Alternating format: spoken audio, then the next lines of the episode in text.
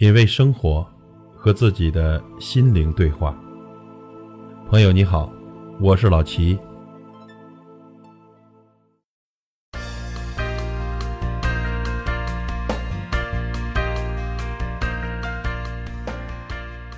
近日，一段女生在高铁上遭遇作罢的视频刷遍网络。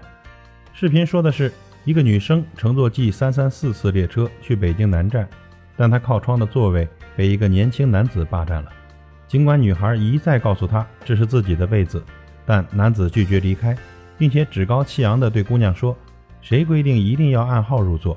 要么你自己站着，要么你坐在我那个位置上，要么你自己去餐车上坐着去。”更加匪夷所思的是，乘警和乘务长来后也没让男子离开，女子最后只能坐到其他车厢。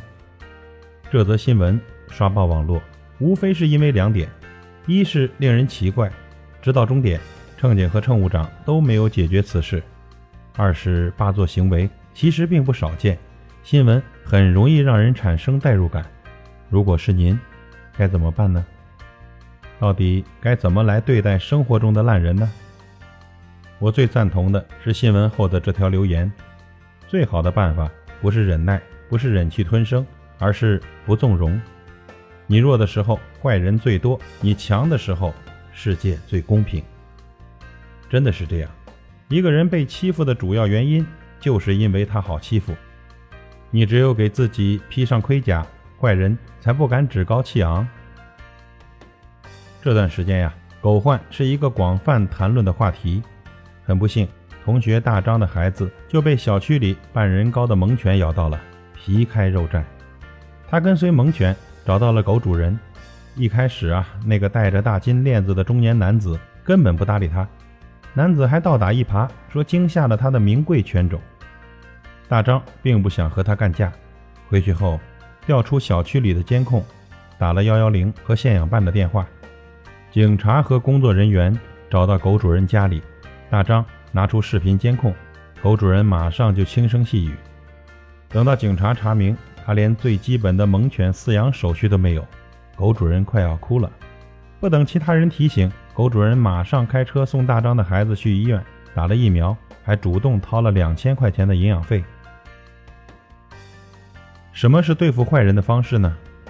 不是大打出手，而是你要让坏人知道他们占不了好处，自然就不敢再继续的欺负你。台湾作家龙应台说。这个世界上最容易生存的不是蟑螂，而是坏人。为什么？因为，你总是以为坏人会变好，你抱有太多的希望。其实，坏人会一直的坏下去。你只有反戈一击，做出最有尊严的反击，才能让自己过得更好。还记得本科毕业的第一年，我去了一家公司做销售，不知道为什么，同部门的一个同事一开始就对我抱有敌意。不仅和我抢业绩，还常常把最苦最累的活、最苦最累的任务推给我。最过分的是，有一次要做一个很急的策划方案，他反而去了酒吧唱歌，让我一个人在办公室加班到通宵。我忍无可忍，在他再次向我提出非分要求的时候，我在办公室发了脾气，并且把此前他强加给我任务时的所有聊天记录发给了业务副总。最后的结果呢？他被调离，办公室里再也没有人敢欺负我。这是一个残酷的现实。这个世界上总有一些坏人和渣人潜伏在你的身边，他们无法分辨，随时可能为难你。何以应对呢？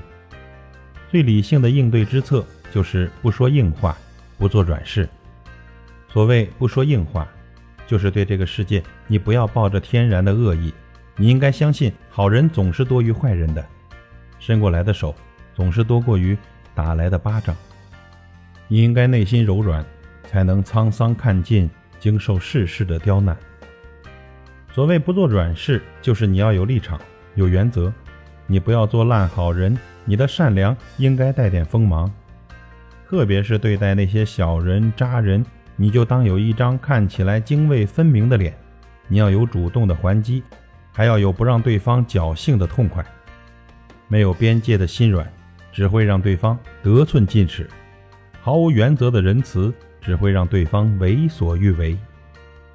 当你成为一个不好惹的人，你的原则和立场就会成为你的边界。没有人敢轻易的跨越和伤害。为什么你总觉得身边的坏人很多呢？许多时候，不是因为他们有多烂，而是因为你太弱了。你没有锋芒毕露。当你能运用智慧的方法来对付，当你总能轻而易举地抓到他们的软肋，他们只会退避三舍。总有一天，你会明白，过度的迁就也是一种毒药，而最高级的处世之道，就是让我们自己变得不好欺负。如果你早早的失去了反抗的勇气，那么坏运气就会一直的跟随着你。反过来，你从不轻易妥协，你有脸上的笑容，也有刻进心里的原则，才会有对世界说不的底气。月亮与六便士里说：“我用尽全力，终于过了平凡的一生。”其实拼尽全力还不够，你只有不好惹，才能不被生活践踏。愿视频中的女生能够懂，愿你也能够懂。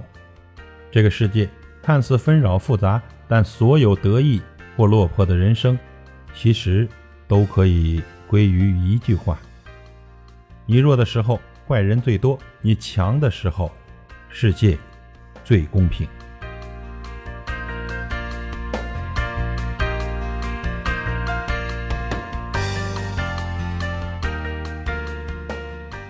品味生活，和自己的心灵对话。感谢您的收听和陪伴。如果您喜欢我的节目，请推荐给您的朋友。我是老齐，再会。